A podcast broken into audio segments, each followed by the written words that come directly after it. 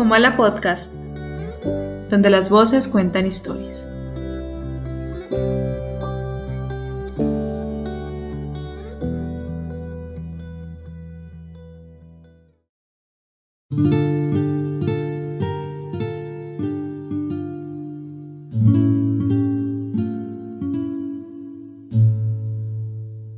No quedará en la noche una estrella. No quedará la noche.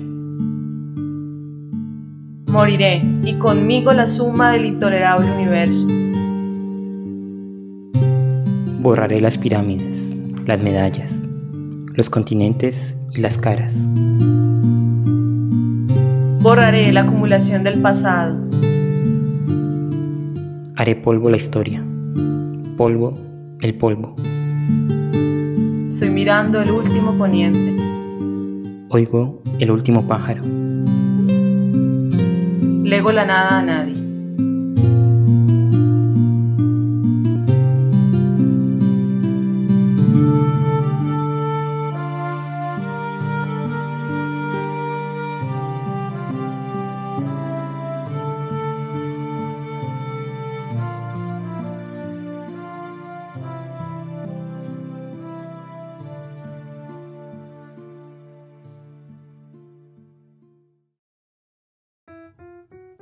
Hola y bienvenidos a este el capítulo número 106 aquí en Comala Podcast. Mi nombre es Jorge Sánchez y como siempre estoy en compañía de mi amiga Carol Díaz. Hola Carol, ¿cómo estás? Hola Jorge, hola, espero que todos estén bien. ¿Cómo te encuentras tú? Bien Carol, bien. Contento porque estoy aquí de nuevo contigo en un nuevo episodio, en el episodio 106 como ya dije. Y no sé, un poco contrariado también Carol por el tema que vamos a tratar hoy ya que es un tema sensible. Ya no es un tema tabú, menos mal, ya no es un tema tabú, debido a que los medios y las redes y, bueno, en general la sociedad ha dado un paso adelante y ha dicho, tenemos que hablar de esto, tenemos que hablar de las enfermedades mentales, tenemos que hablar de la problemática de las personas y de esta problemática en concreto que es el suicidio, que es el tema que vamos a estar tratando hoy. Y que, bueno, que debemos tratar de alguna u otra manera, Carlos, nosotros, para bien o para mal, somos jóvenes no tan jóvenes como otras tantas personas que hay por ahí, pero lo somos y que nosotros tratemos estos temas, que nosotros hablemos acerca de esta problemática tan, tan terrible que, que como ya verán ahorita que vamos a estar tratando y vamos a dar datos y vamos a dar cifras, es una, una pandemia silenciosa que está allá afuera y que bueno, afecta a gente de todo tipo en todos los países, de todas las formas, de todas las edades, de todas las condiciones sociales. Nadie se salva de esto y creo que debemos tratarlo, debemos hablar de ello sin tapujos, con todo el respeto del caso. Y bueno, hoy estamos aquí para eso, ¿no? Sí, claro que sí, que mejor que analizar el tema que vamos a tratar en esta ocasión, que es el tema del suicidio, a través de dos obras cinematográficas y dos eh, textos, los cuales nos permite, digamos, tener una visión más amplia de, del mismo, de este tema que vamos a tratar, como lo dije con anterioridad. Sí, yo quiero decirle a las personas, Carol, hay mucha gente que, nos escucha, ya sea en YouTube, ya sea en, Spotify, en, en iBox, o los fragmentos que subimos a las diferentes redes, por ejemplo Instagram, eh, TikTok, hay gente que, nos oye por ahí y estas redes están llenas de jóvenes, llenas de, personas que detrás de la pantalla tienen su, su vida, tienen sus problemas, tienen sus, sus congojas y que en muchos casos no los dejan no los dejan ver a sus seres queridos, a las personas que les importa y desde aquí hacemos un llamamiento tanto Carol como yo para que si eh, tienen algún problema que los haga tener ideas suicidas, que los hagan tener este tipo de pensamientos en donde se puedan hacer daño, eh, les rogamos que busquen ayuda, ya sea la ayuda de un familiar, ya sea la ayuda de un profesional. En los diferentes países tienen líneas donde los pueden ayudar, donde pueden darles unas guías. Nosotros aquí vamos a exponer este tema y lo vamos a hacer desde, nuestra, desde, nuestro conocimiento, que es poco. No somos expertos, no somos gente preparada, pues no somos psicólogos, no tenemos ese, ese tipo de conocimientos. Queremos darle una, una pequeña visión de lo que el arte ha mostrado acerca de este tema que haciendo investigación, Carol, hay muchos muchos artistas que han hablado de, del suicidio y que lastimosamente han cometido suicidio. Entonces, nada, ese es el llamamiento en nuestro episodio de hoy. busquen ayuda, busquen formas de salir de ese ciclo eh, oscuro en donde se encuentran y, bueno, la vida siempre prevalece como vamos a ver en una de nuestras obras hoy. Listo, Jorge, ¿qué te parece si nos cuentas acerca de, los, de las dos obras eh, fílmicas y de los dos textos que vamos a tratar en esta ocasión? Pues mira, en esta ocasión, como hicimos en el anterior formato original que se llama este, este espacio que tenemos aquí donde hablamos de cuatro obras, tanto de literatura como de cine, vamos a juntarlo todo, vamos a tener una macrocharla, entre comillas, acerca del suicidio con estas cuatro obras como base. En la literatura escogimos, eh, yo escogí Los buques suicidantes, un texto bastante desasosegante del escritor Horacio Quiroga, y tú escogiste Apuntes para un viejo amigo, una nota de suicidio del escritor Rinosuke Akutagawa. En cine, tú escogiste Harold Mao, que es una película del año 1971, muy interesante, muy divertida, que trata del tema del suicidio muy de manera muy diferente y que yo recomiendo a todos que, la vean. Eh, y el director es Al Ashbit. Yo por mi parte escogí una obra de Joaquín Triage, un cineasta que a mí me gusta bastante, que se llama Oslo 31 de agosto. Así que esas son las cuatro obras de las cuales vamos a estar hablando. y ojalá las puedan ver, ojalá les interese este capítulo, que reflexiona acerca del tema, que reflexionemos, que es lo más importante que yo quiero dejar como legado de este capítulo. La reflexión acerca de este tema es muy importante, hablar con nuestros seres cercanos acerca de estos temas. Existen, están pasando, pasan a nuestro alrededor. No tenemos que ser ojos ciegos acerca de una problemática tan preocupante que en cualquier momento puede tocar a nuestra puerta. Así que, Carito, ¿qué te parece si comenzamos con un resumen eh, muy cortico de, de tus obras? Claro que sí. Empezamos por, por el cine, hablando sobre, sobre la obra Harold y Maude. Bueno, es una obra bien distinta, lo que uno está como acostumbrado a ver.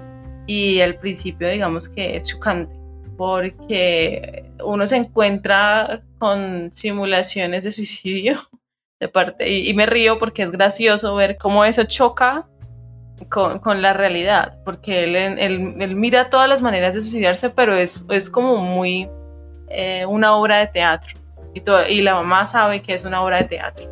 Después él le cuenta por qué razón monta esas escenas.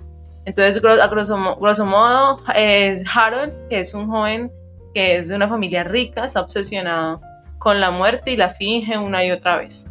Em, incluso goza, le gusta ir a funerales de personas que no conoce, desconocidos, y en uno de esos se encuentra con Maude, que la cual es una señora que tiene 79 años y después en la película nos damos cuenta que va a cumplir los 80, la cual vive su vida con intensidad y no le interesa, digamos, sino justamente eso, lo que ella cree correcto, él lo lleva a cabo, mientras que él es un joven taciturno, que, que parece más bien que su vida girará en torno a la muerte eh, y ya, eso es todo, no tiene relaciones de pareja, no se las lleva muy bien con su madre, entonces, digamos que eh, él, ella es una persona que vive apasionadamente y él es alguien que está aprendiendo a vivir. Por eso, una de las de, las, de los nombres de la obra, de la obra que estamos analizando es eh, Enséñame a vivir. Entonces, en, ese, en esa relación de amistad, luego se vuelve o se convierte en una relación amorosa. Eh, y después, Maude, al cumplir 80 años, le dice a Harold que ella ya ha decidido morir porque ella ya ha vivido como ella ha querido y le dice que en una de sus celebraciones de cumpleaños, la celebración de cumpleaños 80, que se ha tomado unas pastas y, que a la medianoche va a morir y justamente a la noche a la medianoche muere. Y entonces es así como ella le ha enseñado a él a, vivir. Y ese es, digamos, eh, un resumen muy general de la obra. Bueno, yo por mi parte escogí Otro 31 de agosto, una película que a mí en lo personal me gusta mucho, que me llegó muy profundamente y que me genera muchas emociones. En la película asistimos a, el 30 de agosto en la ciudad de Oslo de la mano de Anders, un joven que está saliendo de una desintoxicación porque es un adicto a las drogas y ese día, el 30 de agosto, le, le brinda la oportunidad de tener una entrevista de trabajo. Eh, sin embargo, Anders es una persona supremamente compleja, una persona que ha visto pasar su vida, los mejores años de su vida sin hacer gran cosa. Su juventud la pasó drogado, la pasó alejado de su familia, la pasó en problemas y ahora que ya ha salido de eso, ahora que se encuentra ya en una mediana edad, casi llegando a la mediana edad y que no, que ve que su vida no tiene un futuro claro, camina por unos lo casi fantasmagórico, diría yo, viendo los fantasmas de, su pasado, reencontrándose con amigos, reencontrándose con partes de su vida que, que ya no están para él. Y esto lo lleva a tomar decisiones que eh, perjudican a, su ser, lo llevan también a enfrentarse con su familia, lo llevan a, a entender que la vida ha cambiado que, y que tristemente él ha permanecido estático en una realidad que, que ya no es la que él quería una obra amarga, una obra triste, una obra que creo que muchos deberíamos enfrentarla y que habla mucho más desde, su quietud, desde su silencio, que, que nos cuenta esta, esta, terrible historia, terrible y hermosa historia diría yo. Bueno, en, la literatura eh, yo escogí un cuento de Horacio Quiroga, eh, Los buques suicidantes. Este es más un cuento de terror que otra cosa, un cuento de suspenso es el típico cuento, y eso lo estaba viendo ahorita que me lo estaba releyendo, de este tipo de cuento de, de Maupassant, cuentos donde ahí comienzan con como la reunión de, una, de, un grupo de personas que todos están contando sus historias de miedo. Y en este cuento es lo mismo, un, grupo de marineros que están contando sus historias de terror, hay un capitán, y de repente aparece un hombre que cuenta la historia un día que encontraron un buque fantasma y él con parte de su tripulación decidieron subir a él y cuando estuvieron ahí, poco a poco los fue poseyendo como una tristeza, una, unas ganas de, abandonar la vida y, uno a uno, y esto es lo más importante en este cuento y lo más golpeador, uno a uno de sus compañeros van tirándose del barco y van hundiéndose en las aguas y se dejan ir. Uno a uno vamos viéndolo en un cuento supremamente corto, un cuento de tres páginas que causa un terror supremamente profundo y que, bueno, recomiendo mucho. Y Caro nos va a hablar de, este texto también. si, hablamos de textos golpeadores, el texto de Rinosuke eh, es uno de ellos. Pues es un poco difícil dar como un resumen de, del texto, pero podría decir que, que trata sobre, sobre una nota justamente para despedirse de un amigo donde este personaje, donde este autor le cuenta sus deseos, o su, no, sus deseos no, su determinación por eh, suicidarse. Ya tomó la decisión de suicidarse y lo va a hacer. Y entonces empieza a decir que justamente él ha perdido ese miedo que le tiene todo ser vivo a morir y que ese desprendimiento de esa sensación le ha permitido a él tener una mayor claridad sobre esa decisión que va a tomar y la va a tomar. Esto, esto le da, le parece paradójico, pero de cierta manera le da una felicidad porque en la tranquilidad encuentra esa felicidad. Y dice que él no entiende como muchos la muerte, sino que esa decisión también puede ser entendida como algo que te genere tranquilidad, que te genere bienestar.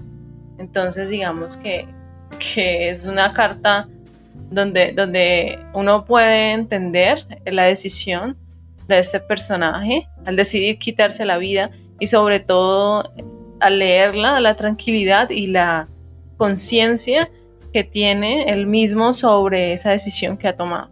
Sí, es un, es como dice su título, eh, una nota de suicidio, la explicación que da a, ese amigo, el por qué decidió terminar con su vida y como dijo Carol, es, es como una, más que, más que una justificación, es como el decir aquí estoy y tengo control hasta de, mi muerte, ¿no? Viví mi vida al máximo y ahora quiero controlar esta otra parte que, también me pertenece.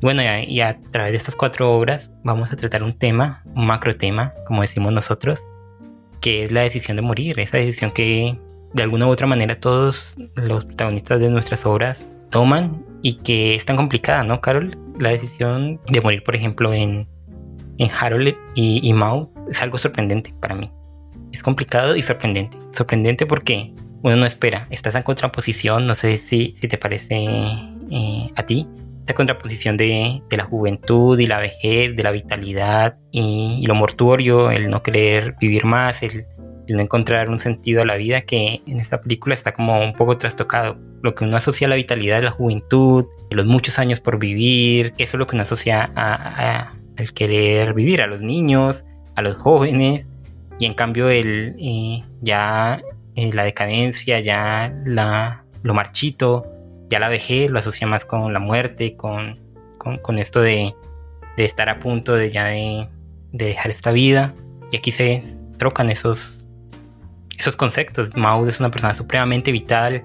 Mao es una persona que le encanta la vida, que disfruta cada momento, que para ella vivir es una aventura.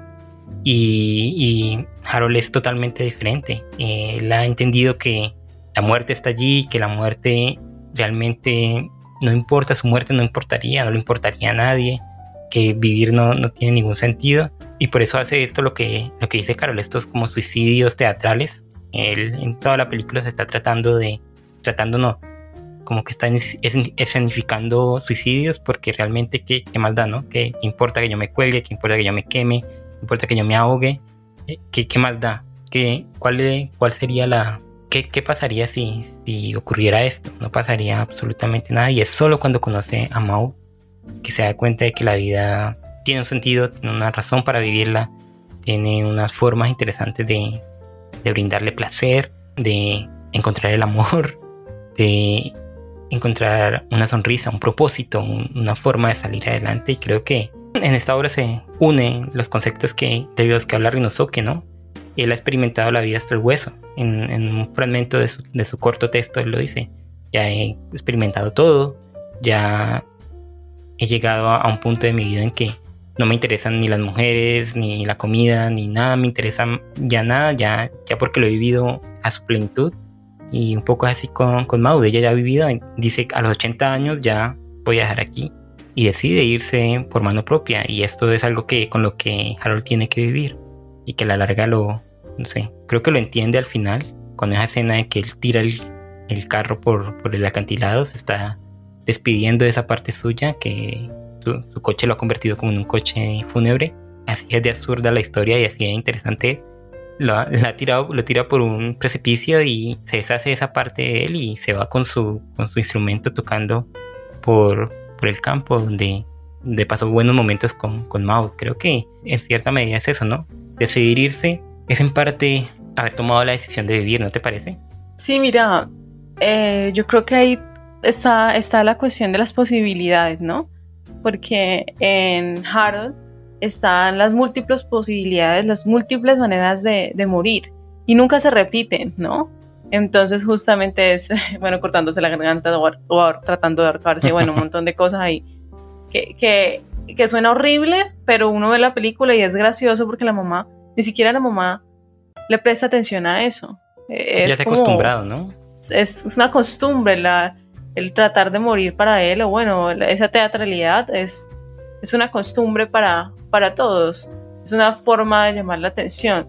Y él se queda ahí. En cambio, ella, las posibilidades de ella eh, de vivir la vida como haya querido han sido múltiples.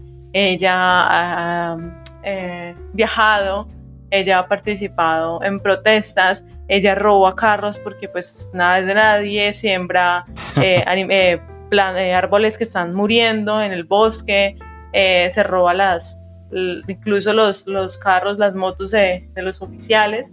Entonces están las posibilidades, ya tiene un montón de posibilidades que, que a medida que ella ha avanzado, ella está agotando.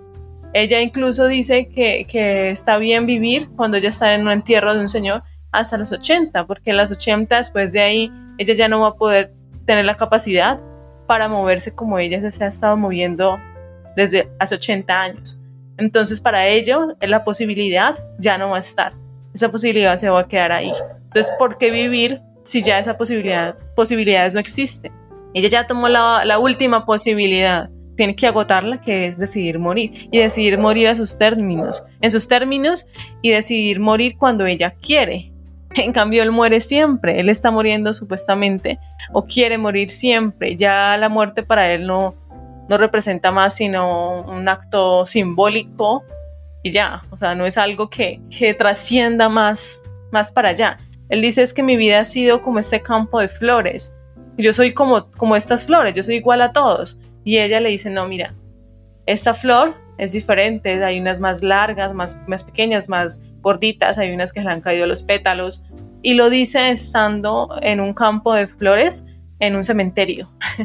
Entonces el contraste de la vida eh, y la muerte y es el contraste de ella siendo, digamos, ese, ese sol que alumbra, que muestra cómo es la belleza también de lo triste, de cierta forma, la belleza de la vida y la determinación por tomar y por ser alguien que, que ella ha querido ser, que fue toda su, su existencia. Y sobre todo a él también contrasta, porque él nunca ha sabido qué quiere. Y solamente cuando ella muere, solamente cuando él ve ese ejemplo de, de esa mm, manera de vivir, ese ejemplo donde la vida está tan paradójicamente en una anciana, con tanta fuerza, con tanta vitalidad, él entiende que pues que lo que está haciendo es perder su tiempo y decide entonces em, eh, se va tocando una, una canción en uno de los instrumentos que ella le ha regalado. Entonces digamos que es muy bonita esa, esa película porque es una película de contrastes y es una película que muestra las posibilidades y es una obra que se mofa de lo absurdo, lo tonto que puede hacer a veces uno eh, pensando que, que, ya no hay más camino y que, y que ya todo se ha terminado para uno cuando en realidad es basta eh, todo, todas las formas y todas las decisiones y, y, todo lo que a uno le, le espera y le seguirá esperando. Entonces hasta, hasta tomar la determinación de, de, en este caso, de hacer algo que sea lo suficientemente grande como la, la personaje morir o terminar con su vida, que es una decisión que ella tomó porque ya considera así que, que, es de esa manera.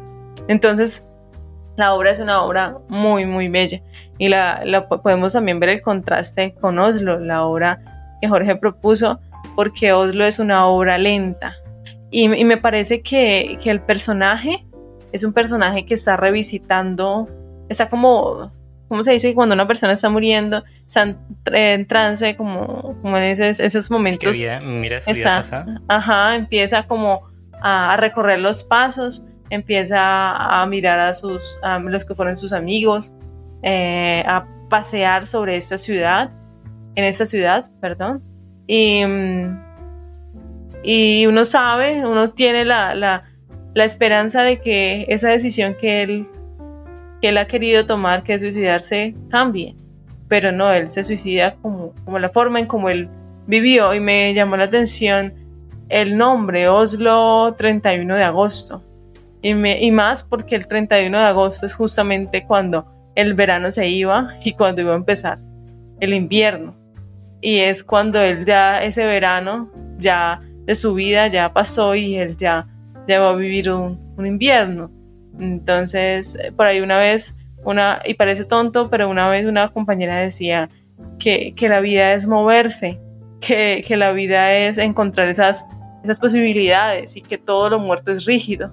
Entonces, digamos que en el suicidio o en la obra de, de Harold y Maud, uno ve cómo esta personaje tan, tiene tanta vitalidad y como Harold es un personaje tieso y ni siquiera eh, tiene eh, en su rostro una sonrisa, nada. Cuando empieza a conocerla, él empieza a sonreír. Y lo mismo en Oslo, es un personaje que es frío, un personaje que es rígido, un personaje que, que con su corporalidad, él mismo se está abriendo el camino hacia, hacia, esa decisión que va a terminar tomando.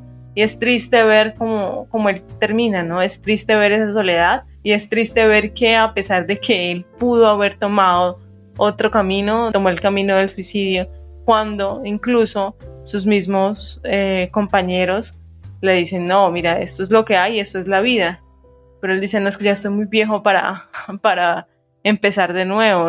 ¿Por qué, es, ¿Por es, él se siente de esa manera cuando están esas posibilidades ahí, cuando tiene todas las puertas abiertas para, para ir de un lado al otro, que se centra solamente en, en esa vida que, que él tuvo, en ese pasado que él tuvo y, y ya se cega y, no puede ver más allá. Entonces digamos que esas dos obras contrastan significativamente eh, y nos, nos, permite, digamos, tener un panorama más, más amplio. Mira, Carol, que aquí me voy a meter en, en terreno pantanoso con Oslo, porque, como decía Camus, eh, el acto más importante que realizamos cada día es tomar la decisión de no suicidarnos. Yo creo que esta película, es, esta última vez que me la vi, me, me llegó tan profundamente, porque en cierta medida me veo reflejado en el, protagonista, no porque tenga ganas de suicidarme ni nada, sino porque veo cómo ha llegado a una etapa de su vida y como a partir de esa etapa, que, que él ya ve como una, una línea eh, roja que, que, ya ha cruzado y que debería tener un montón de cosas que no tiene y que le toca como que empezar de nuevo, eh, me veo también yo en esa situación. Y me puse en, los zapatos de, de, los amigos de él, me puse en los zapatos de la familia. ¿Cómo decirle a una persona que, que ya tiene eso en la cabeza, que, que, no, que no cometa ese acto? ¿Qué podemos hacer los que estamos al otro lado como para decirle a esa persona, no mira, la vida es bella, puedes conseguir esto, puedes tener, cuando la persona no quiere nada, no quiere hijos, no quiere una estabilidad, no quiere nada, ya la vida le pasa por encima y, le interesan tres pepinos. Que él se encuentre con sus amigos, Carol. Que él se encuentre con la, gente que, con la que compartió en, esa vida pasada, a la que lastimó, que él no pueda hablar con su hermana, que él no hable con sus padres, que su único amigo diga que va a ir a una fiesta y él, y él se quede esperándolo y no llegue, que el único amigo que tiene, que es el mismo que, que estoy nombrando, me cuente que su vida realmente es, es, anodina, es triste, con su esposa ni siquiera tienen sexo, no escribe, porque es una persona que, que supone que escribía, te la pasa jugando videojuegos, haciendo trabajos que no le gustan. ¿Cómo decir, cómo, y, esta es una pregunta para ti, Carol, cómo decir desde, nuestra vida que estamos llenos de problemas, que sabemos cómo es la existencia? ¿Cómo podemos ser capaces de, decirle a un joven o a alguien que tenga estas intenciones de no lo hagas?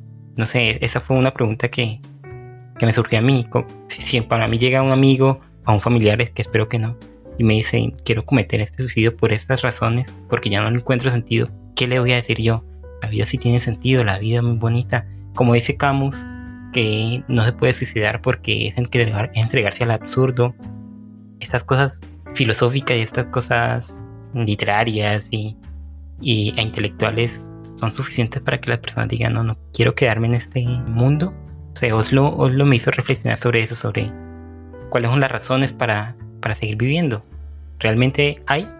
No, no, no hay una razón. Es que no existe la razón. ¿Cómo darle un sentido a la vida? No hay. Vos tenés que hacerle sentido a la vida porque es que no, la vida es ya, o sea, es algo que, que está pasando. No, no, eh, no, tú no vas a, a, ser el gran salvador del mundo, ni vas a, ni todo el mundo te va a recordar por siempre, ni, ni, no, o sea, eres mortal, te vas a morir.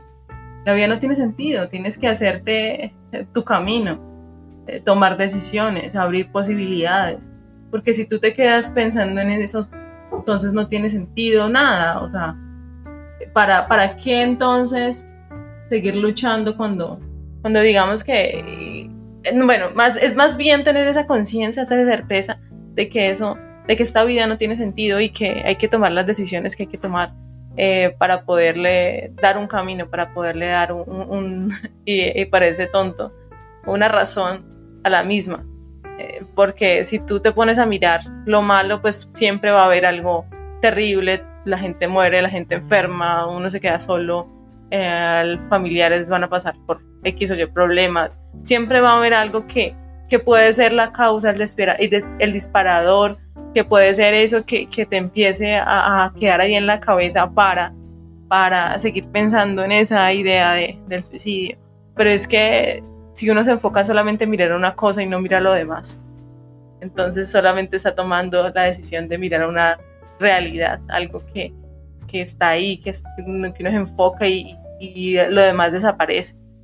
Ese mal rato, ese mal, ese problema, eh, ese dolor en alguna, de alguna forma va a sanar, eh, ese recuerdo va a quedar ahí, pero existen también otros recuerdos y otras, otras formas. Entonces, mm, digamos que decirle a alguien que se encuentre, mm, digamos, con ese nivel de, de con esa decisión ya tomada, pues eh, realmente lo que se puede decir no es mucho, pienso yo. Ya si ya se agotaron las formas de eh, que generalmente uno conoce que es eh, llevar a la persona al psicólogo, bueno, X o Y cosas, yo diría más bien que es mostrarle con hechos cómo, cómo además de, de, todo ese panorama oscuro también existe otro panorama que donde uno se puede meter y, no necesariamente la vida tiene que ser de una manera y no necesariamente la vida tiene que ser como le han dicho a uno que tiene que ser, sino uno también se forja su camino y puede decir, me importa nada esto y voy a hacerlo a mi modo. Sí, yo creo que es el problema de Anders, el protagonista de Oslo, que se dejó llevar por, por ese absurdo, ¿no? Del que habla Camus que, y, no vio otra salida más, que eso. Creyó que su única oportunidad para, para, ser feliz o para tener una buena vida era la, la, de sus amigos, la de sus compañeros, la de la gente que lo rodea y no crear su propio camino. Ya decía el propio Camus que el absurdo y la decisión de suicidarse nace cuando existe ese divorcio entre la vida de, las personas y el sentimiento del absurdo, cuando creemos que no hay nada más que eso. Y yo creo que aquí entra y puedo meter el cuento que, yo escogí, el de los buques suicidantes. Eh, y haciendo una alegoría, todos vamos en ese bote, en ese bote fantasma que es esta vida, ¿no? Todos vamos ahí y muy bien uno puede elegir mirar el, océano y decidir tú, tirarse y ya no hay nada para nosotros ya no queremos nada, ya no nos interesa nada, ya no... Y, caer en ese nihilismo, ¿no? De, qué sirve vivir realmente, ¿para, para qué si dentro de 10.000 años, dentro de 100 años nadie te va a recordar o no, tu, existencia no, no, habrá importado? Realmente, ¿para qué? Sin embargo, el único que sobrevive en ese cuento y que, al final es el que cuenta la historia es el que ha aceptado esa muerte, el que ha aceptado, y en el cuento da la explicación, el que aceptó que, que va a morir que puede morir en ese momento y gracias a esto eh, se salva, porque la conciencia de, de, su mortalidad lo hace apreciar esa vida que tiene. Y ahí entra, y vuelvo a citar a Camus, que creo que es, el referente en este, en este tema, en el tema del suicidio, con su obra El mito de Sísifo y con su obra eh, El hombre rebelde, cuando él dice que el absurdo es, es imposible eh, evitarlo. El absurdo es la vida, la vida es absurda, la vida no tiene un fin, eh, llegamos aquí sin saber cómo y nos vamos a saber por qué y para qué ni nada. Sin embargo, tenemos que surfear esa ola del absurdo y encontrar nuestro camino encima de, ese absurdo. Ser ese Sísifo que va hacia la piedra sabiendo que va a tener que volver a subirla, pero entendiendo que, su labor, al menos en ese instante de, la vida que él, tiene que vivir, eh, en ese momento es libre de hacer lo que, lo que quiere hacer. Yo creo que ese es no sé si alguien, si alguien cercano a mí viene y me, dice ese tipo de, cuestiones, yo le diría eso. Tú eres libre para escoger una vida como la quieras vivir y no como yo la estoy viviendo, como la sociedad te dice que la vivas. Vive tu vida, disfrútala, no tienes otra. No hay para, no hay para más a dónde ir y, entregarse a, la muerte o al suicidio puede parecer una solución al problema, pero a la larga te privas de, de la única oportunidad que tienes y creo que en ese sentido eh, el protagonista de la obra eh, cinematográfica que, yo elegí hace eso, ¿no? Se, se, convence a sí mismo de que ya no tiene nada más por lo que vivir. Pero es el discurso, ¿no? También que le ronda en la cabeza y que todo el mundo le ha dicho, eh, tienes que seguir con ella, llámala, de pronto te perdona, no, no ¿será que solamente existe esa mujer en el mundo? ¿Será que solamente existe el perdón de la hermana de él o, o, o el, digamos, y suena horrible, pero el, o la casa que los papás o la deuda que los papás están metidos. ¿Por qué, ¿Por qué tanto así? ¿Por qué, ¿Por qué cargarse con eso? Es lo que es el discurso que todo el mundo, esa piedra que todo el mundo está poniendo en el hombro de este personaje y él ya no puede más. Además no se brinda, no se brinda la oportunidad. En esa, en esa última noche que, de vida encuentra una muchacha bonita que se fija en él, y incluso llegan a la, última escena de, la piscina, ya le dice, ven, ven conmigo. Y eso es como un, llamamiento a la vida, ¿no? Un llamamiento a eh, la vida es bella como lo es esa muchacha, puedes seguir adelante, puedes encontrar otras, como tú dices, no es la única persona que, puedes amar, esa no es la única persona que puedes amar. Y si tu familia no te responde, pues de otra manera ya, ya resolverán todos los problemas y, y la vida puede seguir adelante sin, sin tener estas, estas, estas bases, crear tus propias bases. Pero él decide que no, ya no tiene Yo creo que la, actitud de él y, a la larga la actitud de, todos los suicidas de nuestras las obras que elegimos son, es como entregarse ya a, a, todo, ¿no? No, no no me, importa ya nada, ya no tengo ninguna base sin, sin darse cuenta de que ellos mismos pueden, ellos mismos pueden ser la base o ellos mismos pueden darse, crear su, su camino que, a la larga les brinde esa, esa fortaleza. Yo creo que en, la obra Oslo yo me veo bastante reflejado en el sentido de que lo que ya dije de, esta persona que tiene que comenzar como todo de nuevo por, en, un lugar que ya no, un lugar que ve ajeno. Sin embargo, a mí, al menos a mí y a lo largo de mi vida nunca se me ha cruzado esta idea de, no sé si a ti, Carol, y esto ya es una pregunta muy personal que no tienes que responder. A mí nunca, se me ha cruzado la idea del suicidio, mm, no sé, nunca me ha parecido un, una solución a ninguno de mis problemas. Aunque todos mis problemas, entre comillas, se solucionen si, si me muero, ¿no? Si tengo deudas, si me muero, ya no están deudas. Si tengo un mal de amores, si me muero, ya no tengo el mal de amores. Si estoy eh, triste, si me muero, ya no estoy triste. Sin embargo, a, mí, al menos en lo personal, siempre como que me, han, me, me ha interesado más lo que puede pasar lo que puede pasar si sigo más adelante. El que, puede pasar es como, y eso es una mala eh, analogía aquí, como qué puede pasar en el siguiente capítulo de qué puede pasar, qué, la vida que me puede dar, dónde me puede llevar, qué, puedo hacer, qué cosas nuevas puedo descubrir. O sea, a mí siempre me, me ha interesado lo que esta vida me puede ofrecer y de una u otra manera eso me ha mantenido siempre activo en todo lo que quiero, en todo. y no voy a decir que nunca he sufrido tristezas y depresión, bueno, depresión no, pero eh, profundas tristezas, el sentirme aislado, el sentirme, el sentirme ajeno. Sin embargo, pasa el tiempo y me doy cuenta de que no ha sido lo suficiente, no, no, ha sido un dolor tan grande como para que se me quiera ir de aquí. Y aquí no quiero banalizar el dolor de los que se suicidan porque es es un es algo que lo hacen por diferentes facetas de su vida porque me imagino que están tan, tan bombardeados de de eventos negativos en su vida, la muerte de alguien, no sé, problemas económicos, sentirse solos, etcétera, etcétera. Es multifactorial. Y bueno, no sé, hay, hay formas de, encarar esta existencia como nos lo muestra Harold Mouth, como nos muestra incluso Oslo, como nos muestra eh, los buques suicidantes e incluso el propio, el propio Rinosuke, donde explorar la vida al máximo y encontrarlo todo lo lleva ya al final de, su vida a tomar la decisión de, dejarla porque ya, ha explorado todo lo que ha querido y puede irse ya en se siente pleno. Como lo hizo Mauro.